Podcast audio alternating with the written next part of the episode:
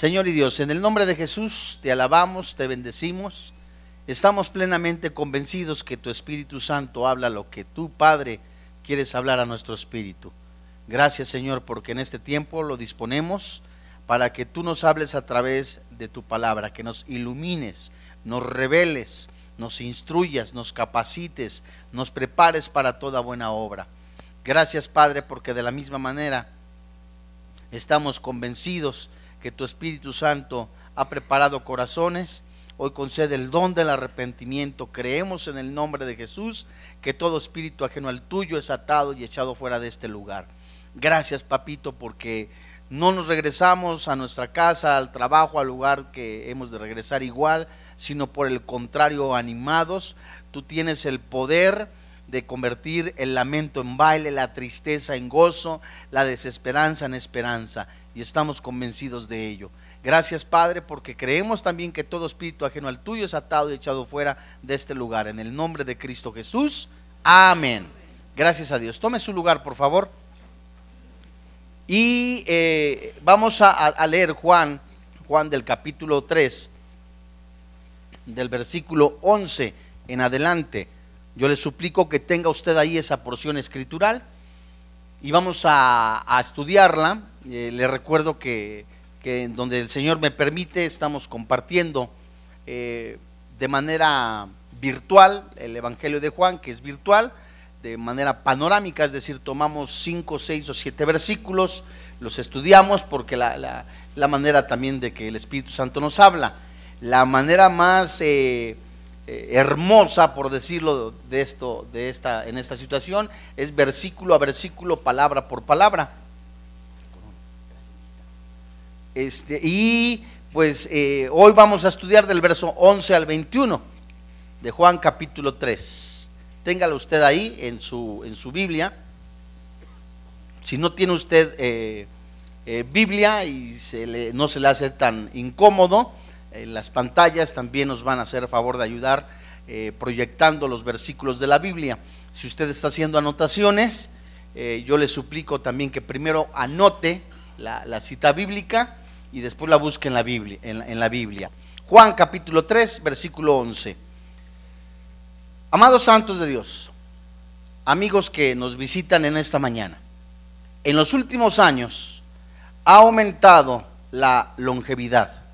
Las condiciones de la vida han mejorado y el trabajo se ha hecho para muchos mucho más fácil. Se ha eliminado o se ha controlado las enfermedades que eran muy temidas por la sociedad. En algún momento, las enfermedades que se extendían como la viruela, la poliomielitis, otras plagas, han disminuido en base al aumento de la ciencia. La mecanización, al menos en los países desarrollados, ha eliminado el trabajo penoso y los peligros para muchos empleos.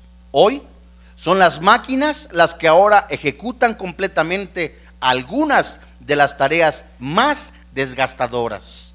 Y por supuesto, hay muchos problemas que no se han solucionado, como la guerra, la pobreza, ciertas enfermedades que se, hasta ahora se consideran incurables, las preocupaciones ambientales y los nuevos problemas que surgen de la misma tecnología que ayudó a resolver los problemas antiguos. Aún así, la fe, la fe de la humanidad en el progreso se mantiene prácticamente inalterada. Muchos creen fervientemente que con este suficiente tiempo la ciencia y la tecnología se van a solucionar algún día todos los problemas restantes de la humanidad. Pero aunque el hombre ha dado grandes pasos para mejorar las condiciones de vida, el problema más apremiante, aquel ante el cual los otros palidecen, sigue estando infinitamente más allá de su capacidad para resolverlo. Es el mismo asunto insalvable que confrontó a Adán y a Eva después de la caída. Esto es, que todas las personas, sin excepción, delante de Dios son culpables. Dios condenará el castigo eterno en el infierno por violar la ley santa. Y desde que la desobediencia de Adán hundió a la raza humana en el pecado, Satanás no ha cesado de promover la mentira de que las personas pueden llegar a Dios por sus propios méritos. El hombre inventó la religión. En ese sentido y en esa mentira que es aceptada por quienes siguen el camino ancho, que literalmente la Biblia dice lleva a la destrucción, es el centro de toda religión falsa. Pero, ¿qué dice la Biblia? La Biblia dice claramente que las personas no nacidas de nuevo, no regeneradas, no pueden salvarse a sí mismas. Y en términos humanos, su condición es total de desesperanza. las personas que no tienen a Cristo en su corazón están muertos en sus delitos y pecados, de acuerdo a lo que dice Efesios capítulo 2, versículo 1. Son incapaces de entender o aceptar la verdad espiritual, de acuerdo a lo que dice la primera carta a los Corintios, capítulo 2, verso 14. ¿Por qué? Porque el Dios de este mundo ha cegado la mente de todos los incrédulos para que no vean la luz del glorioso Evangelio de Cristo, de acuerdo a lo que dice la segunda carta a los Corintios, capítulo 4, verso 4. Además, los inconversos, los que no tienen a Cristo en su corazón, son enemigos de Dios. De Dios, de acuerdo a lo que dice Romanos capítulo 5, versículo 10. Y no solamente eso, están alineados a la doctrina de Satanás. Le desobedecen a Dios. Ignoran completamente el orden de Dios. Ignoran a Dios, como dice el Salmo 10, versículo 4 son hostiles. Romanos capítulo 8, versículo 7. No muestran amor, es decir, un inconverso, alguien que no tiene a Cristo en su corazón, es insensible, es homicida, odia completamente a Dios, como dice el Salmo 81, versículo 15. Y por supuesto, todo esto es un antecedente de que son rebeldes hacia Dios. Salmo 5.10. Y todo esto nos dice la palabra de Dios que también son sujetos de la ira de Dios, de acuerdo a lo que dice Juan capítulo 3, versículo 36. Van del camino de la destrucción, odian la luz verdadera, Juan capítulo 3, versículo 20, y por tanto son ciegos de la verdad. No disciernen entre el bien y entre el mal. Viven bajo el control de Satanás. Efesios capítulo 2, versículo 2 son miembros del reino de Satanás. Por naturaleza son hijos de Satanás, son esclavos del pecado. Juan 8, 34, son esclavos de corrupción. Segunda carta de Pedro, capítulo 2, versículo 19. Y como dice Romanos capítulo 9, versículo 22, por cuanto no quisieron nunca escuchar la verdad, por cuanto nunca quisieron aceptar a Jesucristo, son vasos de ira preparados para la destrucción. A la luz de los rituales religiosos, las buenas obras y la reforma propia no pueden solucionar el problema de la muerte espiritual. Ningún ser humano, ninguna persona en la humanidad, a través de sus méritos humanos, a través de cualquier religión, así sea la que haya heredado de sus padres, así sea la que él considere la verdadera, nunca llegará a tener salvación. Solo la transformación radical, solo una regeneración, el nacimiento de nuevo, obrado por Dios en la regeneración, puede impartir vida espiritual a quienes están muertos en sus delitos y pecados. A final de cuentas, la incredulidad que no se arrepiente es pecado y esto condena a los pecadores perdidos, porque al menos que confiesen que Jesús es el camino, es la verdad, Él es la esperanza, Él es la luz verdadera, y que crean no intelectualmente, sino con todo su corazón, de verdad acepten genuinamente que Jesús es el Señor, es la única manera de estar en el paraíso o en la vida eterna. Amados hermanos, veamos ahora con atención qué nos dice el Espíritu Santo en Juan capítulo 3, versículo 11 y 12. Después de que Jesús se entrevista con Nicodemo, Nicodemo puede tipificar o nos enseña o nos muestra a un hombre completamente religioso. Todo lo hacía, era miembro del Sanedrín, era una persona completamente estudiada intelectualmente, pero no conocía a Jesús interiormente, no conocía al Dios verdadero, no sabía el camino ni, ni sabía distinguir después de esta entrevista donde Nicodemo dice, ¿cómo es posible que era necesario nacer de nuevo? ¿Acaso puede una persona volver a entrar en el vientre de su madre? Jesús mismo sigue contestando y le muestra literalmente este problema que tenía en su corazón, como hoy día muchas personas religiosas no le creen a Dios. Versículo 11.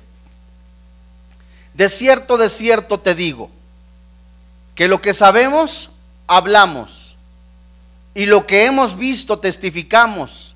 Y la Biblia dice, y no recibís nuestro testimonio. Verso 12. Si os he dicho estas cosas terrenales, y la Biblia dice, y no creéis, ¿cómo creeréis si os dijere las celestiales? Es el mismo Jesús, el mismo Dios hecho hombre, hablando a la personalidad religiosa. No es a través de ritos ceremoniales, no es a través de la circuncisión, no es tampoco a través de compromisos externos en los que una persona puede tener la salvación. Nicodemo no recibió la verdad que Jesús testificaba porque negaba creerle. Y aún a quienes no han oído del Evangelio, hoy día y que escuchan y que siguen aún en la, en la situación religiosa, escuchan de vez en cuando un audiocassette o un material evangelístico y dicen, no, prefiero estar en mi religión. Esos mismos también rechazan la verdad de la palabra de Dios.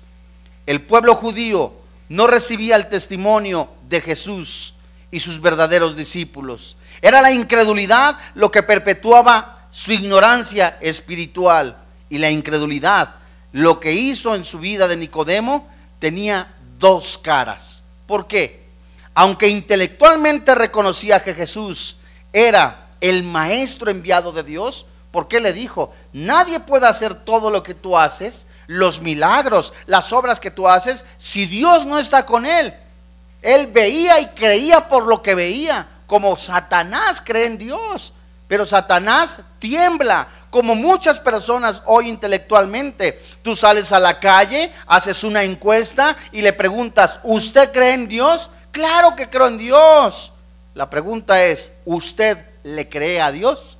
Son dos cosas totalmente diferentes.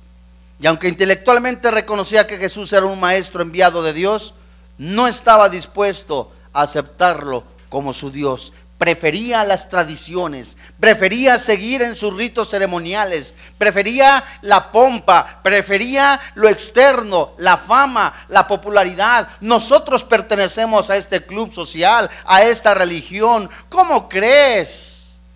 Leamos el versículo 13. ¿Qué Jesús les contesta? Nadie subió al cielo, sino el que descendió del cielo, verso 13 el Hijo del Hombre que está en el cielo. Verso 14. Y como Moisés levantó la serpiente en el desierto, desierto así es necesario, si puede subrayarlo, así es necesario, así es necesario que el Hijo del Hombre sea levantado, para que todo aquel que en él cree no se pierda, mas tenga vida eterna. Amados santos de Dios, en estos primeros versículos, el versículo 13, 14, nos hablan algo precioso. ¿Qué significa todo esto de que nadie subió al cielo? Solo quien ha estado en el cielo puede saber verdaderamente cómo es el cielo, ¿verdad? Si alguien te dice, oye, ya fuiste a Acapulco, y nunca has ido a Acapulco, te puedes imaginar porque ves fotografías, ves videos, alguien fue a Acapulco, te trajo un recuerdo, te imaginas que así es. Pero si ya pasas tres, cuatro días o algún tiempo en Acapulco, vas conociendo Acapulco. Si estás un mes, dos meses en Acapulco, conoces más en Acapulco. Si naciste en Acapulco, sabes cómo es Acapulco, ¿cierto? Y Jesús podría describir cómo era el cielo. Y de la misma manera, esto apunta, verso 14, como Moisés levantó la serpiente en el desierto, así era necesario que el Hijo del Hombre sea levantado. La Biblia dice que Jesús dijo, nadie ha subido al cielo, porque humanamente eso es imposible. Si es cierto, la Biblia describe a Pablo, que se auto, menciona que él fue al cielo. Juan, bueno, hay tantos ejemplos, pero humanamente hablando, nadie se ha quedado ahí, ha regresado. El único que posee el conocimiento verdadero de la realidad celestial es que aquel que descendió del cielo a Jesucristo es el único, el Hijo del Hombre. Él es el pan de vida, el que descendió del cielo y da al mundo. Jesús declaró que ha descendido del cielo, no para hacer la voluntad de Él, sino la voluntad del Padre. Pero ¿a qué se refiere en el verso 14 en cuanto a la serpiente? Quiero hacer una pequeña acotación o un paréntesis. En Juan capítulo 14 se menciona que era necesario que la serpiente fuera eh, levantada. ¿Qué significa? Mira, en teología, en teología dogmática, lo digo con mucho respeto, en teología dogmática, en el seminario, cuando nos enseñaban eso, se refiere que está autorizado a hacer imágenes. Hablo de la iglesia popular. En teología dogmática te enseñan, hablo de la iglesia católica, con mucho respeto, más claro. En el seminario no se nos enseñaban que esa parte fundamenta en poder hacer imágenes y nosotros podemos rendirle adoración y culto. No es así. Porque cuando Jesús menciona que le era necesario que eh, él morir, vayamos a números 21, capítulo 21, era necesario Jesús dijo a sus discípulos, salí del Padre, he venido al mundo, dejo al mundo y voy al Padre. Pero ¿a qué se refiere? En cuanto, números capítulo 21, verso 5. Números capítulo 21, verso 5. ¿A qué se refiere cuando Moisés levantó la serpiente en el desierto? Que así era necesario que el Hijo del Hombre sea levantado. Era necesario. Esta frase es bien especial porque se traduce como algo obligado, como algo indispensable por suceder. Así como la serpiente fue levantada, ¿a qué apunta? Números capítulo 21, verso 5. Y habló el pueblo contra Dios y contra Moisés. ¿Por qué nos hiciste subir de Egipto para que muramos en el desierto? pues no hay pan ni agua y nuestra alma tiene fastidio de este pan tan liviano. Verso 6. Y Jehová envió entre el pueblo, ¿qué dice? Serpientes ardientes que mordían al pueblo y murió mucho pueblo de Israel. Entonces el pueblo vino a Moisés y dijo, Hemos pecado por haber hablado contra Jehová y contra ti. Ruega a Jehová que quite de nosotros estas serpientes. Y Moisés oró por el pueblo. Y Jehová dijo a Moisés, hazte una serpiente ardiente y ponla sobre un asta. Y cualquiera que fuere mordido, y la Biblia dice, y mirare, no que adorare, no que se postrare, no que dijera, ahí está la salvación que mirare a ella, la Biblia dice, vivirá. Verso 9. Y Moisés hizo una serpiente de bronce y la puso sobre un asta. Y cuando alguna serpiente mordía a alguno, miraban a la serpiente de bronce, y la Biblia dice, y vivía. ¿Saben ustedes que esto sucedió a través de Israel por el desierto cuando estaban, estuvieron 40 años? Antes de entrar en la tierra prometida, el Señor envió serpientes venenosas que infestaron el campamento en juicio por la queja incesante del pueblo. Los israelitas desesperados le rogaron a Moisés que intercediera por ellos. Y Dios respondió a la petición de Moisés con una demostración de la gracia divina. pues mostró misericordia para con su pueblo rebelde. Como hasta hoy, Dios sigue mostrando misericordia, amor, su paciencia se sigue mostrando. Hay quien puede decir con todos estos acontecimientos, ¿dónde está Dios cuando mueren miles de personas en un terremoto? ¿Dónde está Dios cuando los niños mueren por falta de alimento? ¿Dónde está Dios cuando estoy padeciendo esta enfermedad? Alguno dirá. ¿Dónde está Dios cuando mi ser querido, mi familiar, en el momento que yo más lo quería, ha desaparecido, se ha ido de este planeta, quejándose y quejándose? No tenemos que comer. Mira nada más. Esto es ser cristiano. Esto se llama ser hijo de Dios. ¿Cómo es posible? No que la Biblia decía que nunca nos iba a faltar nada. No que la Biblia decía esto. Quéjese y quéjese y quéjese y quéjese. Y Dios le dijo a Moisés que hiciera una serpiente, una, bronce, una, una réplica de la serpiente de bronce y que la levantara en un asta sobre el campamento y quienes habían sido mordidos producto de su pecado, de la murmuración, del juicio, del chisme, en esa fe, no la serpiente, no lo que operaba en, la serpiente, sino la gracia de Dios los hacía que vivieran.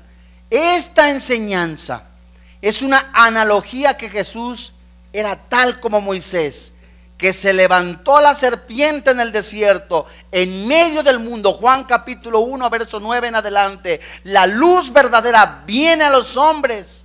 Y esa luz verdadera anuncia que Él es el camino, la verdad y la vida. Esa luz verdadera dice, yo soy la esperanza, yo soy el pan que descendió del, cielo, yo soy ese maná, yo, yo, yo soy la resurrección y la vida. Pero los hombres amaron más las tinieblas que seguir a Dios. El término necesario enfatiza que la muerte de Cristo era parte necesaria del plan de Dios para la salvación. La enseñanza de la serpiente apuntaba a la muerte de Jesús y ahí en su carne Jesús recibir el castigo, la ira, la indignación, el adulterio, la fornicación, el pecado, la inmoralidad, la brujería, la hechicería, todo lo que la Biblia llama pecado, Jesús lo recibió en su cuerpo y ahí recibió el castigo de Dios. A eso apunta la serpiente. La serpiente era levantada y todo aquel que tuviera fe en Dios, no en la serpiente, no en la imagen, no en la estatua, sino que eso apuntaba la muerte y resurrección del Mesías prometido. Es claro, entendible que a muchos, a muchos dirán, ¿ves? ¿Cómo las imágenes entonces no son prohibidas? Bueno, es una gran verdad que podemos sacar un versículo e inventar un pretexto. Es una gran verdad que alguien puede decir adorar y venerar son cosas diferentes.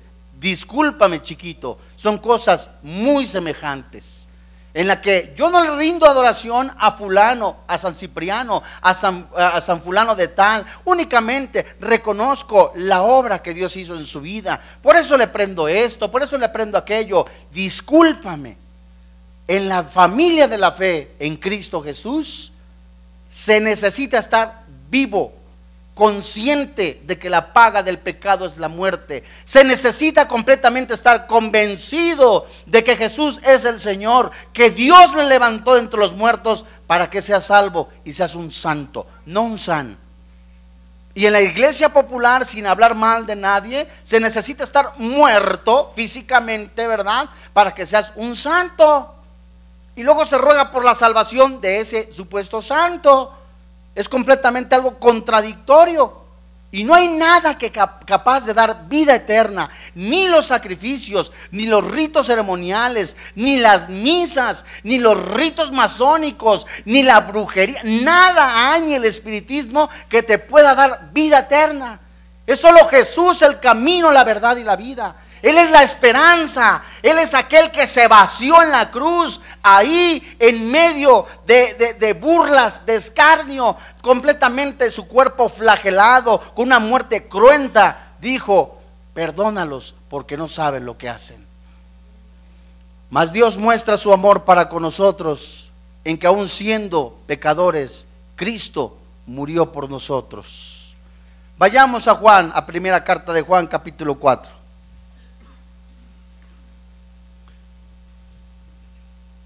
Es, es, tan maravilloso el precioso amor de Dios. Es como se titula esta conferencia, el amor de Dios al mundo.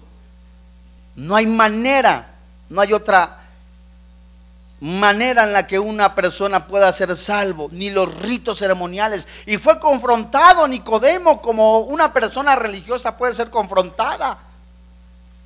Los ritos ceremoniales, los sacerdotes decían, de alguna manera decían, ellos, nosotros tenemos el Shekinah, ellos nada más a Jesús.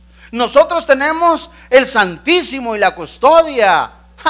nosotros, ellos nada más a Jesús. Nosotros tenemos las ornamentas, tenemos los sacrificios, tenemos esto, todo lo que instituyó Dios. Mentira, mentira, mentira, mentira. Discúlpame. Gálatas capítulo 1, versículo 10. O trato de agradar a los hombres, no sería siervo del Señor. Es urgente de que dejemos al Espíritu Santo hablar a los corazones. No es a través de ritos ceremoniales, no es tampoco a través de ritos en los que nosotros podamos decir, con esto tengo la vida eterna. No, amigo. El único camino que hay es Jesús. Primera carta de Juan, capítulo 4, verso 10. La Biblia dice, en esto consiste el amor, no en que nosotros hayamos amado a Dios, sino que Él qué?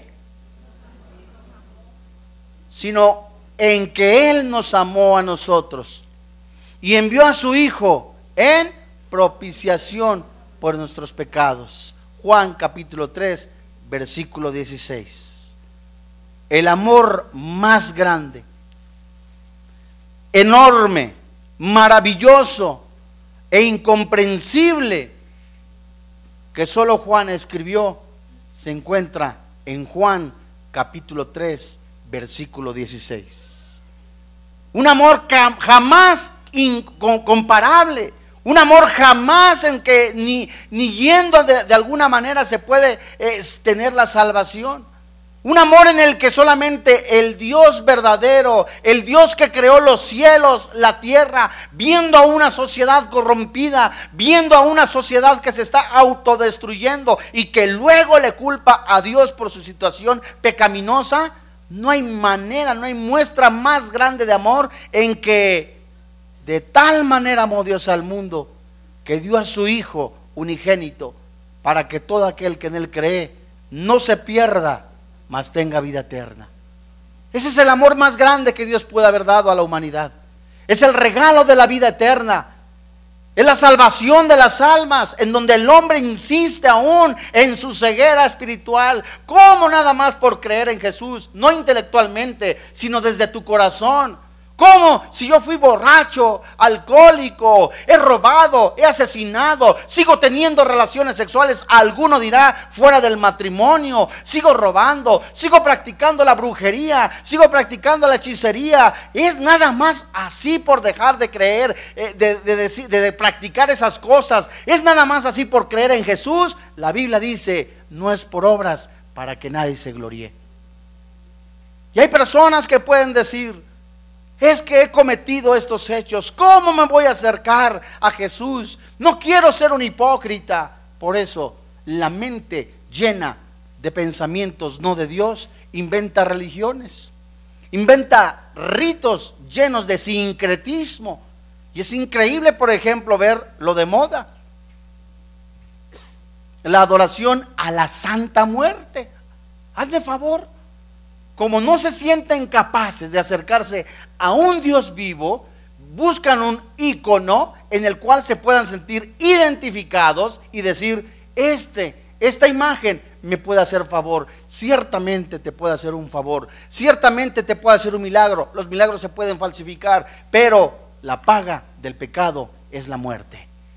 Ahí en la cruz Jesús, el Hijo de Dios, separado del Padre por tu pecado, por la inmoralidad, por el adulterio, por el robo. Ahí Jesús se separó del Padre por amor a ti, por amor a mí. Y dice la palabra de Dios en la primera carta de Juan capítulo 3 versículo 1, mirad cuán amor nos ha dado el Padre para que seamos llamados hijos de Dios. Y por esto el mundo no nos conoce porque no le ha conocido a Él.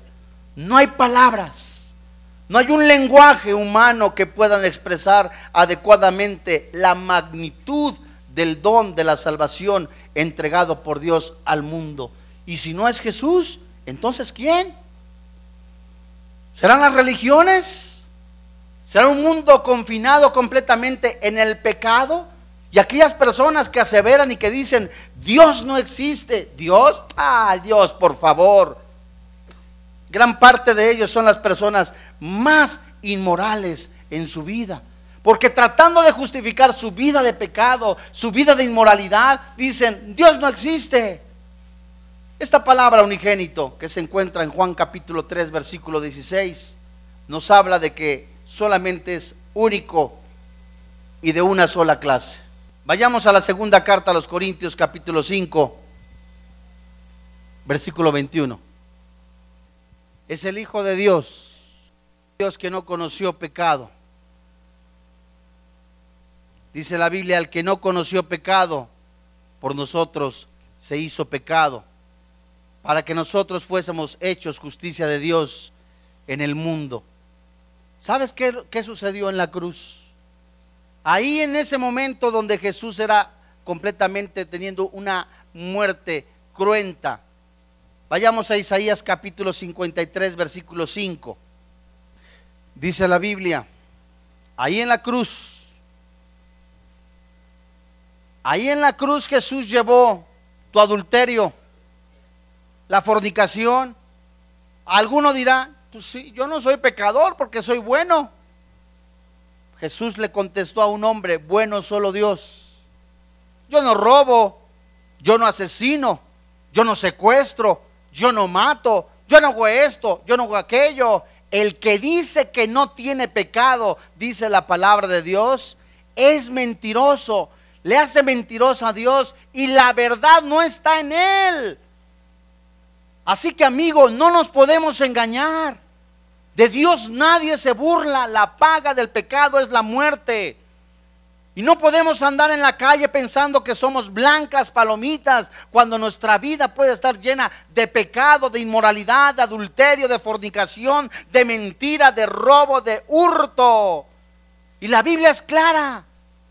La paga del pecado es la muerte, mas el regalo de Dios es la vida eterna. Ahí en la cruz, el Hijo de Dios, Colosenses capítulo 1, verso 1 en adelante, ahí Jesús el que creó el cielo, la tierra y todas las cosas. Ahí Jesús en su cuerpo llevó tus pecados, llevó mis pecados. Su carne fue destrozada porque es lo que nos enseña, nos muestra lo que hace el pecado en la vida del ser humano.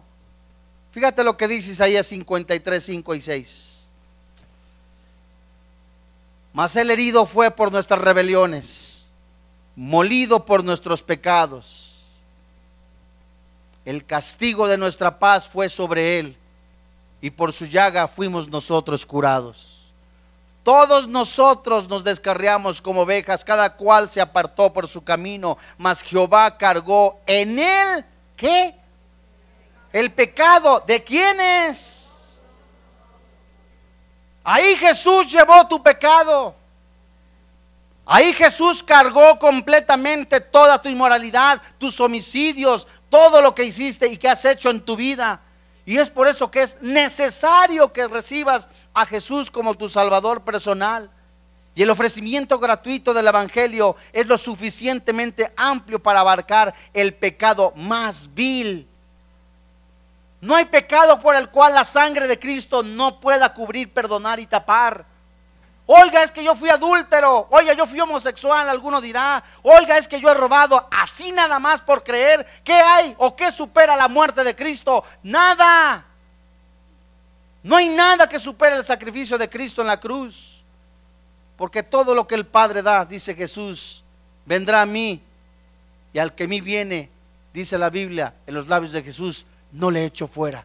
Jesús está esperando que vengas a un genuino arrepentimiento. Oiga, es que hice esto. Jesús dice, no te echo fuera si verdaderamente crees que yo soy el camino, la verdad y la vida. Oiga, pero es que cometí esto, cometí aquello, cometí lo otro. No te echo fuera si verdaderamente hoy decides tener a Cristo en tu corazón. Juan capítulo 3, verso 18. Los resultados de la incredulidad. ¿Qué pasa si no recibo a Jesús? ¿Qué pasa si hoy decido? Pues no, no pasa nada, no, si esto no es cierto, nos están seduciendo para una nueva religión, nos están seduciendo para una nueva secta, ya no pasa nada. Bueno, si no pasa nada, pues qué bueno. Pablo dice, ¿no? Si la resurrección de Jesús no existió, comamos y bebamos, mañana moriremos. Pero si esto es cierto, y si Jesús ha hablado a tu corazón, si el Espíritu Santo ha hablado a tu vida, tu destino, si no recibes a Jesús como tu Salvador personal, es el infierno. Juan capítulo 3, versículo 18. El que en él cree no es condenado, pero el que no cree, la Biblia dice, ya es condenado, porque no ha creído en el nombre del unigénito Hijo de Dios. Y esta es la condenación, que la luz vino al mundo y los hombres amaron más las tinieblas que la luz porque sus obras eran malas. Porque todo aquel que hace lo malo aborrece la luz y no viene a la luz para que sus obras no sean reprendidas. Mas el que practica la verdad, dice la Biblia, viene a la luz para que sea manifiesto que sus obras son hechas en Dios. Aunque el Dios de la en su misericordia ha ofrecido la salvación del mundo por los méritos de Cristo, esa salvación no se puede apropiar sin la fe. Puedo creer y decir, levanto la mano, yo soy cristiano. No, amigo. Necesitas creer con todo tu corazón, con toda tu boca, confesar, Jesús es el camino, Él es la verdad. Alguno puede decir, miserable, ¿cómo es posible? Pero ahí en ese sentir, no en un sentimiento, en una emoción, no, en una convicción que Jesús vino a rescatar a los perdidos. Se condena a los perdidos que no han creído en el nombre de Jesús. Y la fe salvadora va más allá del mero asentamiento intelectual a los hechos del Evangelio. Incluye su misión y confianza abnegada en el Señor Jesús. Y Jesús, cualquiera puede decir, yo tengo la verdad, mi religión es la verdadera, soy de esta religión, pero el único que dijo en sus labios y que te garantiza la vida eterna es Jesús porque Jesús dijo, yo soy el camino y la verdad y la vida. Nadie viene al Padre si no es por mí. Juan el Bautista dijo, aquella luz verdadera alumbra a todo hombre, viene a este mundo. El mismo Juan escribió en un día que Jesús es la esperanza para la humanidad. Y la pregunta es, ¿no quisieras seguir a Jesucristo? Las palabras más tristes que un ser humano puede expresar de su corazón es, no quiero recibir a Jesús.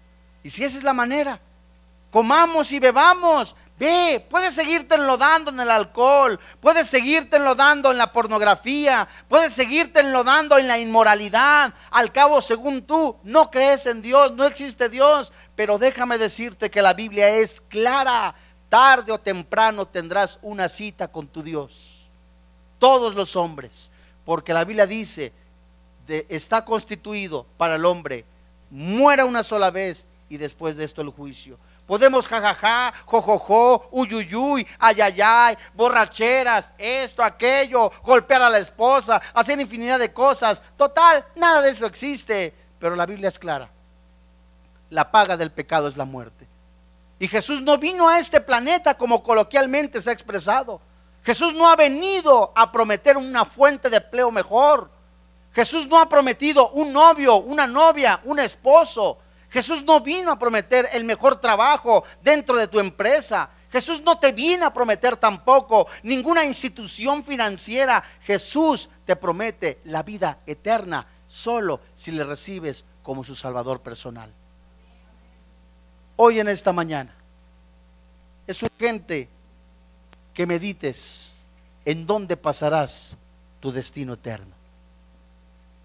Si hay vida después de esta vida, ¿qué será cuando tú y yo estemos en un cuerpo inerte, sin vida, en un ataúd?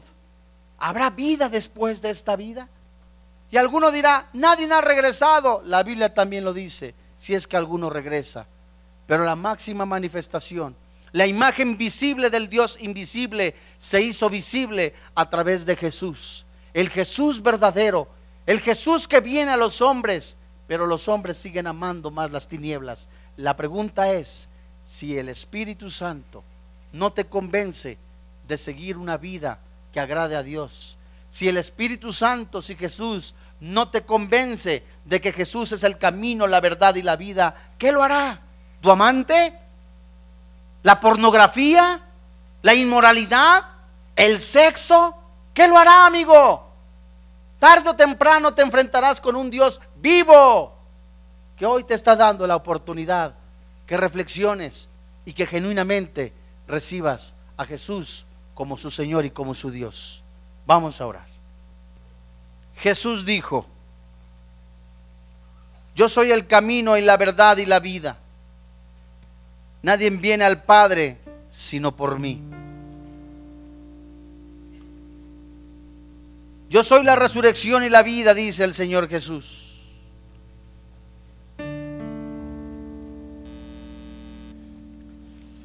Y en el último y gran día de la fiesta, Jesús se puso en pie y alzó la voz diciendo, si alguno tiene sed, venga a mí y beba. El que cree en mí, como dice la escritura, de su interior correrán ríos de agua viva. Hoy en esta mañana, ¿no has reflexionado en tu destino eterno? Hoy en esta mañana no has reflexionado que si hay vida después de esta vida. Que no son las religiones las que te conducen a Dios. Es Jesús el camino. Es Jesús la esperanza. Es Jesús el Hijo de Dios en que viene a tocar tu corazón. La Biblia dice que ni los borrachos, ni los adúlteros, los afeminados, los maldicientes, los estafadores no heredan el reino de los cielos. Pero la Biblia dice también, esto eran algunos. Ya fueron lavados con la sangre de Cristo. Hoy en esta mañana, en esta mañana el Espíritu Santo está hablando a tu espíritu. Ven a mí, dice el Señor Jesús. No sabemos si tú vas a vivir un año, dos años, tres meses, dos días. Y si hoy estás escuchando este mensaje de salvación, es porque Jesús, el Hijo de Dios, quiere entrar en tu corazón.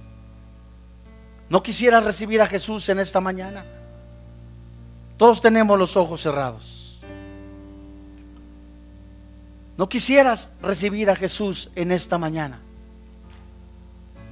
Alguno dirá, oh, mañana. Estoy muy joven, tengo que vivir el mundo todavía. Hay mucho tiempo para emborracharse, hay mucho tiempo para seguir adelante. Me falta mi trabajo, me falta casarme, me falta hacerme esto, sin saber que posiblemente esta noche van a pedir tu alma. Amigo, usted está tratando de intimidarme, usted está tratando de espantarme. No, Dios es el Dios de la esperanza es el Dios de las oportunidades. ¿No quisiera recibir a Jesús en tu corazón? Hay iglesias, cientos de ellas, en donde miles de personas ocupan un lugar sin tener a Cristo en su corazón. Hoy en este día, no quisieras recibir a Jesús. Yo te pido, si tú quieres recibir a Cristo en, en tu corazón, ponte en pie.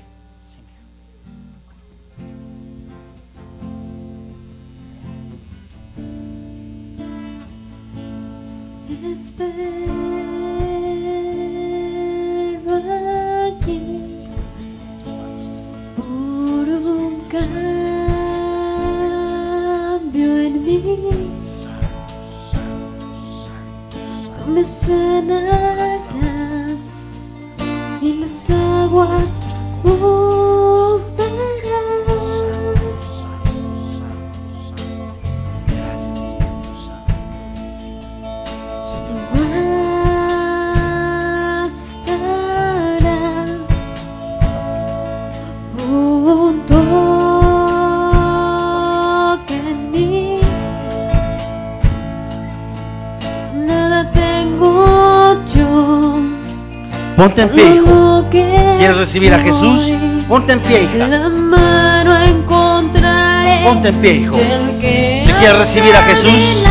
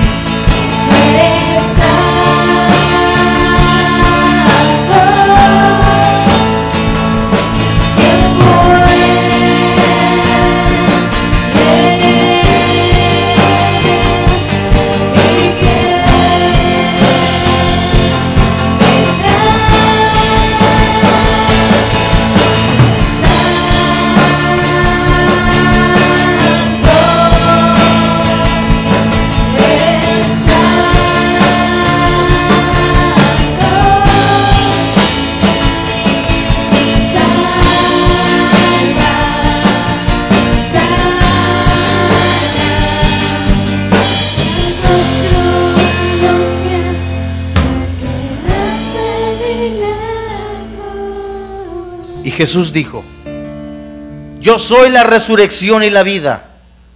El que cree en mí, aunque esté muerto, vivirá. Y todo aquel que vive y cree, no morirá eternamente. ¿Crees esto? Jesús es la esperanza. Jesús es quien hace las cosas viejas, las hace nuevas. Él es el vino, el agua convertida en vino. Él es el que cambia los corazones. Él es la resurrección y la vida. Él es la esperanza. No son las religiones. No es un sistema social. No es un sistema político. Jesús es la esperanza para ti. ¿Alguien quiere recibir a Jesús aún más? No salgas de este lugar sin antes decir, Jesús es mi Señor. ¿Alguien más? ¿Alguien más? ¿Alguien más quiere recibir a Jesús? Gracias a Dios. Gracias a Dios. ¿Alguien más? Cierra tus ojitos y dile con todo tu corazón, Señor y Dios, hoy en esta tarde, tu espíritu ha hablado a mi espíritu. Es bien seguro que no te he buscado como debo de buscarte, porque tú me has estado buscando. Hoy yo me arrepiento de todos mis pecados. Hoy te los confieso. Creo y estoy convencido que la paga del pecado es la muerte, mas el regalo de Dios es la vida eterna. Hoy en este día, yo creo que Jesús en su carne recibió el castigo que yo merecía. Ahí van mis pecados, ahí van todos mis delitos. Hoy creo que Jesús, al morir, juntamente con Él yo morí. Y que al resucitar Jesucristo, juntamente con Él yo he resucitado a una nueva vida. Hoy creo con todo mi corazón y confieso con mi boca que Jesús es el Señor. Que Dios le ha levantado entre los muertos. Hoy creo que todos mis pecados han sido lanzados a lo más profundo del mar. Hoy creo que su sangre, que fue derramada en la cruz, me ha limpiado de todo pecado. Hoy creo, hoy creo en esa fe que Dios me ha dado una nueva vida.